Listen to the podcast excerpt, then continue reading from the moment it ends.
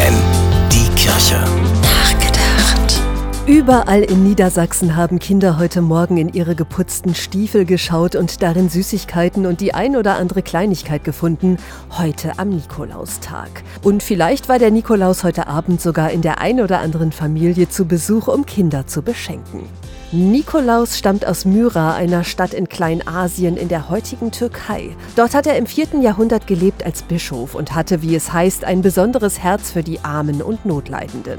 Mit der Bischofsmütze, der Mitra auf dem Kopf und dem Bischofsstab in der Hand durchwanderte er die Jahrhunderte. Unter dem Namen Heiliger Nikolaus wurde er dann im Mittelalter zum Schutzpatron aller Kinder und Schüler. Heute kommt er meistens mit roter Zipfelmütze, weißem Bart und langem roten Mantel daher und hat verdächtig viel Ähnlichkeit mit dem Weihnachtsmann.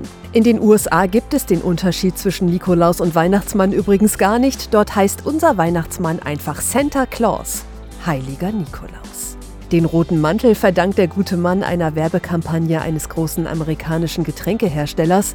Die Figur dagegen gibt es schon länger.